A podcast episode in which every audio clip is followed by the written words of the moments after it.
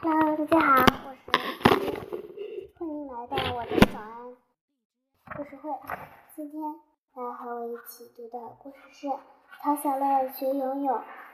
明天就要上这学期的第一节游泳课了，可这让陶小乐急得不知如何是好。虽然之前爸爸带他游过泳，可他紧张的要命，像生怕自己在水里多待一秒就会被水怪抓走一样。每次都只在水下喷两样就完事了。为了不在明天的游泳课上出洋相，汤小乐开始想办法。妈妈，我觉得我明天肚子会疼，你能帮我请假吗？你觉得这是什么意思？就是说现在还不疼，但是明天还会疼的，所以。明天要请假。你的肚子里有闹钟吗？你要定时开始疼。你是不是有什么事瞒着妈妈呀？妈妈是不相信的说。好吧，我就直接跟你说了吧。明天有游泳课，我想请假。陶小乐说出去了。怎么啦？你怕自己出丑啊？妈妈已经明白了七八分。也不是，陶小乐直摇头。可是。没有，可是明天不准请假，必须去上课。妈妈很果断地说。第二天游泳课上，大家都准备好了装备，排着整齐的队伍来到岸边。老师先是讲了一些安全事项和基本动作的要领，然后就让大家挨个下水。在这个过程中，即便有不会游泳的同学，也没有遭到其他同学的嘲笑。小乐想了一想，决定要好好练习，不怕出丑，争早日学会游泳。周六一大早，他小乐就央求爸爸带自己去游泳。爸爸见他这么积极，就答应了。爸爸先是把他带到了浅水区，教了他一些游泳的基本动作，之后来到了水稍微深的一点地方，鼓励他自己尝试。发现爸爸不在自己身边，他真的开始有点害怕。越这样想，手脚越不听使唤。这时，爸爸的声音从远处传来：“别害怕，相信自己，大胆往前游。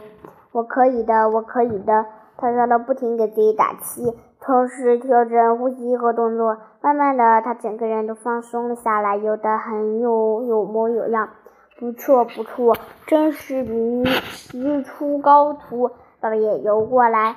摸着陶小乐的头说：“你看，只要克服了畏难情绪，一切都不是问题，对不对？”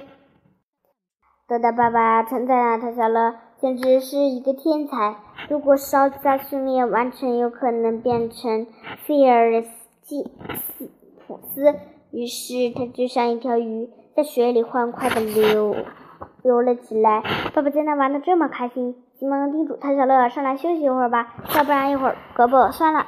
这时唐小乐兴致在头上，便大声说：“没事的，我再游一会儿就上去。”唐小乐游了一会儿，感觉已经掌握了游泳技巧，就对爸爸说：“爸爸，我能去深水区玩一会儿吗？要不然这里施展不开呀，那里太危险了。你才刚学会游泳，等你以后熟练了，我带你一起去。”“不嘛不嘛，我现在就要去深水区。”他小乐开始胡搅蛮缠，真的有危险！小乐，要爸爸带你去。爸爸继续劝说：“不行，我今天就要去。”他小乐大叫起来，引得其他人纷纷看过来。那好吧，只能体验一下，不能游的时间太长了。爸爸说：“我的爸爸是天下最好的爸爸。”爸爸答应了他的要求以后，他小乐的脸色一下子阴转晴，乐不可支的向游向深水区。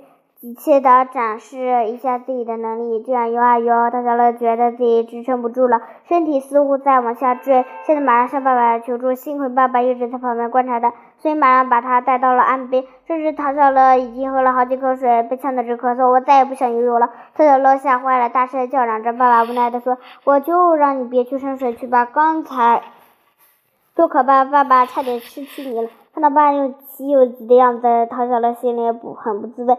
他对爸爸说：“爸爸，对不起，是我不懂事，也太自不量，也太自也太自不量力了。我还要说服自己的畏难情绪，结果关键时刻又掉链子，还让你担心。刚刚唐小乐认识到了自己的错误，爸爸便没再教育，而是陪他在岸边休息了一会儿。汤好了，爸爸说今天还练吗？唐小乐赶紧摆摆手说：“今天不行了，又吃的水太难喝了，改天再来吧。”爸爸无奈的笑了笑，就带他回家了。下一个周末，唐小乐又和爸爸来到了游泳馆。这次，唐小乐终于明白了游泳是不能逞强，也不能任性。他在浅水区练了好一会儿，爸爸只夸他的越动作越来越标准了呢。